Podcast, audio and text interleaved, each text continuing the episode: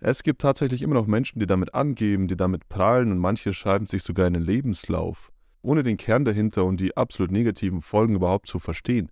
Und die Frage ist, gehörst du dazu? Und wenn ja, vielleicht bringe ich dich heute dazu, das nochmal zu überdenken.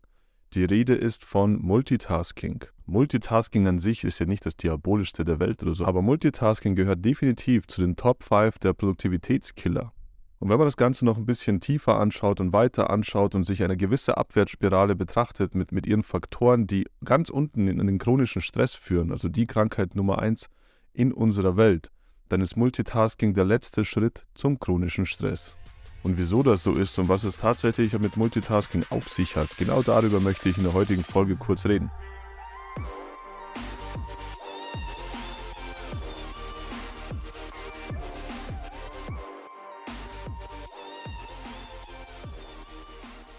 Ganz zu Beginn sage ich einfach wieder mal, Multitasking ist ein Turbo für chronischen Stress. Aber lasst uns erstmal einen Blick auf Multitasking per se werfen. Da gibt es einen wunderbaren Satz und der trifft vollkommen zu, denn Multitasking ist die beste Methode, um mehrere Dinge gleichzeitig zu vermasseln.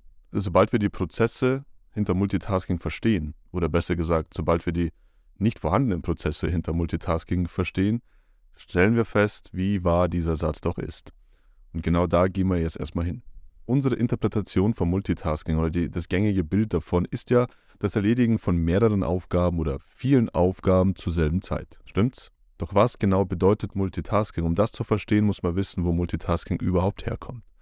Multitasking kommt eigentlich aus der Computertechnik und zwar aus der Anfangszeit der Computertechnik. Und dann ganz kurzer Exkurs. Als die ersten Chips rauskamen und die Computertechnik revolutioniert haben, dann war das so, Achtung, jetzt wird's nerdig, dass der Arbeitsspeicher schneller und stärker geworden ist. Jetzt hat der Computer viele Aufgaben über den Arbeitsspeicher erledigt und zwar in einer Geschwindigkeit, die so schnell war, dass es ausgesehen hat, als ob das zur gleichen Zeit passiert. Also man hat gedacht, dass äh, mehrere Aufgaben über eine Ressource laufen. Doch genau hier ist ja die Krux, das war nicht der Fall oder es ist bis heute sogar nicht der Fall. Es ist nur so schnell, dass es einem vorkommt, dass mehrere Aufgaben gleichzeitig erledigt werden, aber tatsächlich ist auch da eine Reinschaltung. Das heißt, eine Aufgabe wird nach der anderen von dem Computerchip erledigt, nur so schnell, dass man meint, es passiert alles im selben Augenblick, das heißt zur selben Zeit. Und wenn man das schon versteht, dann hat man das Geheimnis von Multitasking gelüftet. Denn das Geheimnis hinter Multitasking ist, dass Multitasking gar nicht existiert.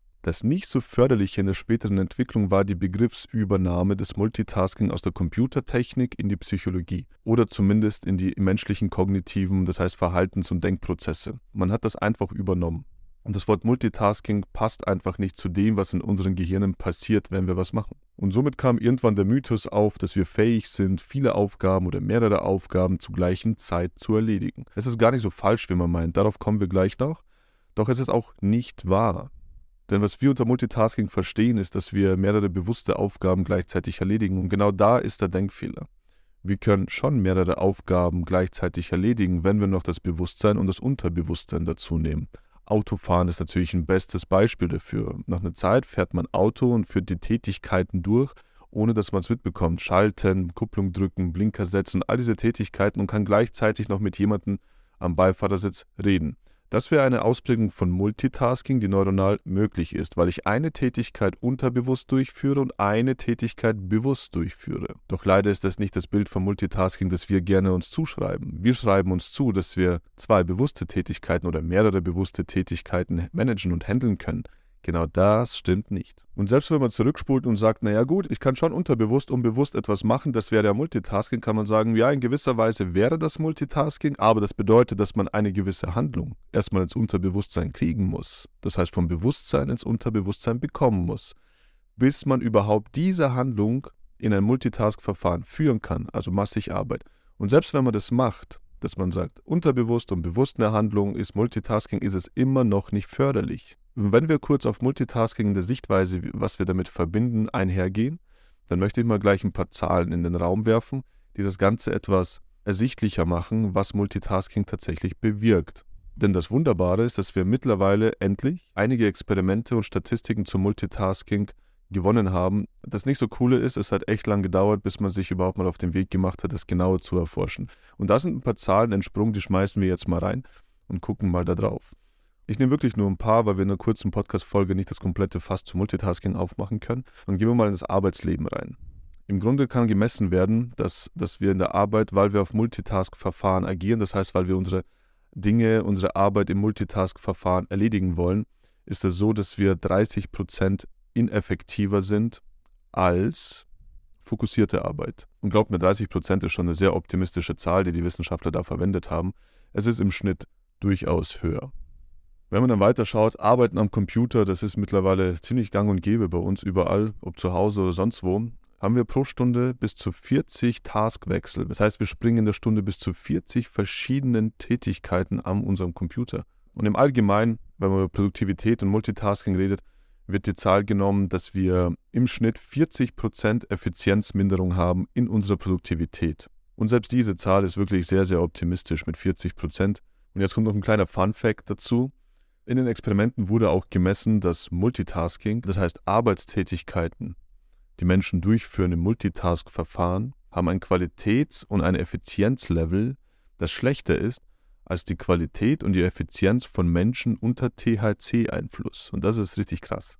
Und jetzt haben wir nur wirklich an der Oberfläche gekrast von Produktivität verbunden mit Multitasking und stellen fest, es ist tatsächlich kein förderlicher Weg. Und vielleicht gehen viele Dinge qualitativ, effektiv oder effizienztechnisch genau deswegen nicht rund bei euch. Und der Grund ist eigentlich sehr einfach. Die Idee von Multitasking ist nicht gehirngerecht. Was bedeutet das? Dieses Verfahren, das wir gerne anwenden möchten, kann unser Gehirn nicht anwenden, weil es nun mal so nicht funktioniert. Und durch den kleinen und sehr oberflächlichen Augenöffner für Multitasking habe ich dir vielleicht schon den ersten Denkanstoß geben können. Doch jetzt verbinden wir das Ganze mal zum chronischen Stress. Warum ist es der letzte Schritt zum chronischen Stress? Und da halten wir uns mal eine Abwärtsspirale vor Augen. Denn chronischer Stress entwickelt sich ja auch nicht von jetzt auf gleich, von heute auf morgen, sondern sind Prozesse dahinter, die das Ganze aufbauen, bis wir in den chronischen Stress fallen. Denn Stress an sich ist ja wieder nichts Schlechtes. Es gibt positiven Stress, negativen Stress, es gibt Kurzzeitstress, Langzeitstress ist gleich chronischer Stress. Und nur dieser schadet unserer Gesundheit. Zum Thema Stress wird auch definitiv nochmal eine Folge kommen. Und jetzt gucken wir uns mal, wie die, wie die Abwärtsspirale beginnt. Es fängt alles mit Chaos an. Das heißt, ich finde mich in einer Situation wieder, die chaotisch ist, ob jetzt bei mir im Kopf, mental oder auch tatsächlich sogar in der Außenwelt. Das heißt Chaos, Chaos, Chaos. Und wenn man dieses Chaos nicht strukturiert bekommt oder gemanagt bekommt oder die Muster darin nicht erkennt, verweilt man in diesem Chaos. Das heißt, das Negative an Chaos ist im Prinzip nicht das Chaos selber, sondern das Verweilen darin. Und sobald man darin verweilt, entwickelt sich Zerstreutheit. Wahrscheinlich kennen wir alle diesen Zustand. Doch wohin geht es weiter aus der Zerstreutheit nach unten?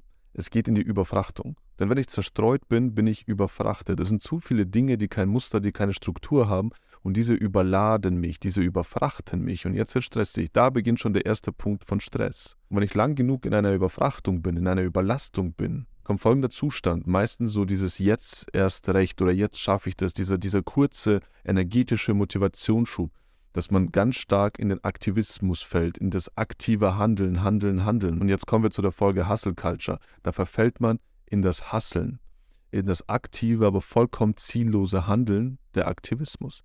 Man fängt an zu tun, zu machen, zu machen. Je mehr ich mache, desto mehr werde ich dieses Chaos, diese Zerstreutheit auflösen und meine Dinge bewältigen. Stimmt? Und wir landen dann meistens abends genau vor diesem Punkt. Ich habe heute sehr, sehr viel gemacht, aber irgendwie nichts erreicht und bin nicht weitergekommen. Das heißt, ich war sehr beschäftigt, habe aber kein Ergebnis. Das ist die Stufe des Aktivismus. Und das Problem hinter dieser Stufe ist nicht nur, dass ich keine Ergebnisse habe, sondern weil ich fokussiert darauf war, viel zu machen, weil ich jetzt nicht fokussiert darauf, wie die Qualität dahinter ist. Und wenn ich viel mache, leidet natürlich die Qualität.